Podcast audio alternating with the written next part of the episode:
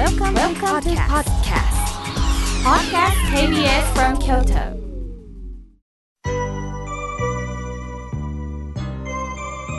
ここからはたくさんのメッセージをいただきましたので紹介させていただきます。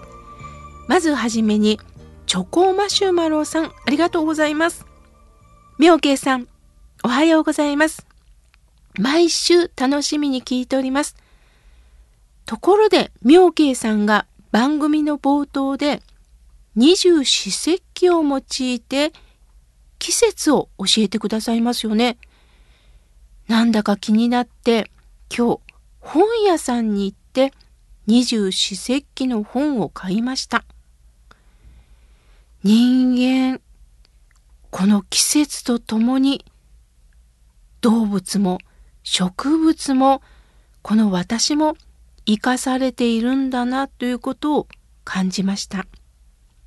忙しい毎日の中で見落としがちになりますが、そういうこともしっかりと感じながら生きていこうと思いました。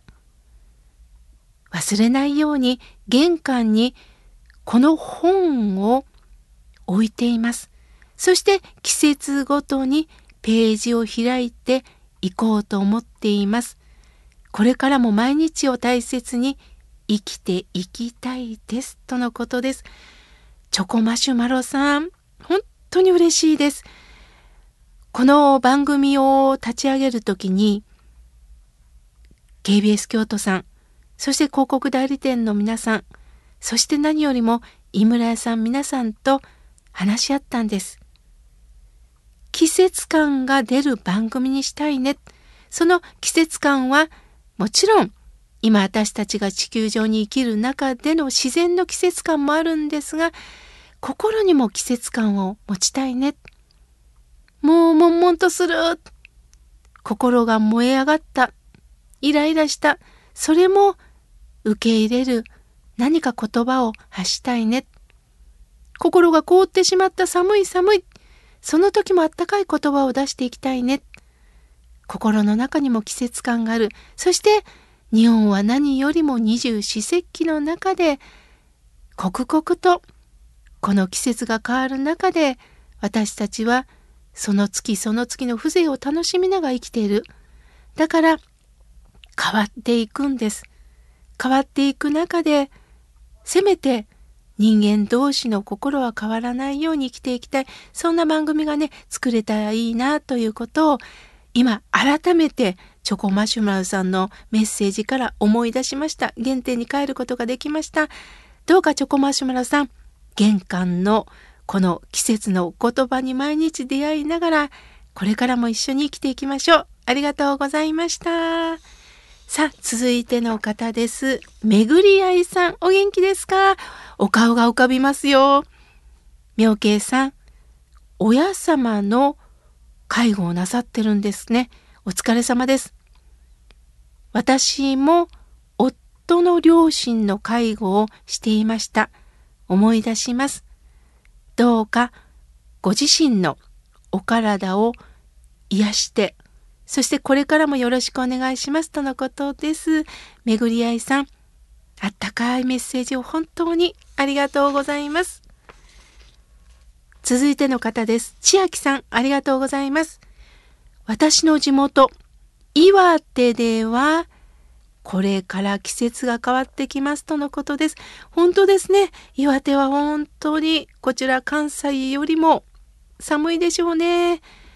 刻々と冬の厳しさを感じながら、だからこそ、春の暖かみをまた倍にして感じておられるんでしょうね。いつもありがとうございます。続いての方です。ひろちゃんさん、ありがとうございます。妙慶さん、行動規制のない今年はお盆休みでした。いろいろとハラハラしながらでも、こうして毎週、妙慶さんのラジオ、またリスナーさんとのこのメッセージを聞くのが楽しみなんですとのことです。ああ、ひろちゃんさん、共有してくださってるんですね。中にはね、他人の話なんてね、っておっしゃる方も一部おられるんですが、他人の話って勉強になるんですよね。なるほど、こういうことを考えておられる。するとこれをヒントにしてみようと共有できるひろちゃんさん、素晴らしいなと思います。ありがとうございます。さあ、続いての方です。千本逆立ち売りさん、ありがとうございます。3年間の僧侶資格の通信教育、いよいよ卒業ですとのことです。そうですか。そして、何ですって？妙慶さん。妙慶さんから褒名いただきたいんですけども、ダメでしょうか？とのことです。そうですね。あの、褒名というのはね、またどうでしょう？えー、千本逆立ち売りさんが通ってる学校のまた担当の先生にご相談なさったらいいと思います。あの、まずはそこのお付き合いってとっても大切です。ただ、千本逆立ち売りさんには、和、平和の和という字がお名前についていますよね。これは聖徳太子さんがとっても大切にした和です。和やかに生きる。この和という字をもちろん起用して、まあ私だったら出会いの合う。合うというのは偶然の偶です。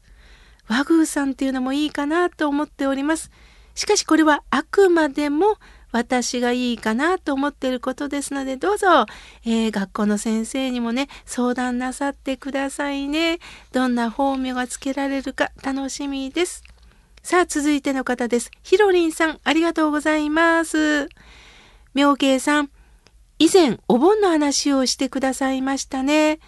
私は実は、まあ、どうしても背書きの話とか聞くと怖いっていうイメージがあるんですよね。なんか鬼が出てくるとか、あの、それはどうなんですかとのことです。あの、私はよくね、師匠にね、言われたものです。怖いっていうのはな、自分自身なんやだって言われました。あくまでも周りにいるものが怖いって言うけど、自分も怖いんやでっていうことをね、言われたことがあります。自分にもそういうところがあるんだな。しっかり自分と向き合っていきなさいよとお盆やお彼岸を通じて仏さんがメッセージを送ってくれてるようです。ひろりんさん、ありがとうございます。続いての方です。プチおじさん、ありがとうございます。妙慶さん、BS 放送で10人のお坊さん、妙慶さんが法話をなさっていましたね。とっても心が落ち着くことができました。て、妙慶さんがお話しされてた場所は自宅なんでしょうかとのことです。いえいえ、とんでもないです。東恩願寺が持ってるお庭、帰国亭をお借りして撮影させていただきました。他の僧侶の方たちはね、あの自分のお寺で本堂で、えー、と撮影なさってそれぞれの宗派がねやはり本尊であの分かったかと思います。私は東恩願寺のお庭をお借りしてねまあ、バックは本当に緑がすがすがしくってその中でお話をねさせていただきました。プチおじさん見ていただきまして本当にありがとうございます。さあ続いての方です。猫ママさんありがとうございます。妙慶さんいつもラジコで配置をしています。優しい声の妙慶さんいつもなるほどそうなんだ。気持ちが整います。単身赴任を定年退職した主人と最初の頃は仲良しだったのですが、主人のダメ出しに気持ちがイラッとしてしまいます。気分転換に井村屋さんの小豆バーを食べておりますとのことです。いいですね。この気分転換って大切なんですよ。もうまさしく猫ママさん一緒です。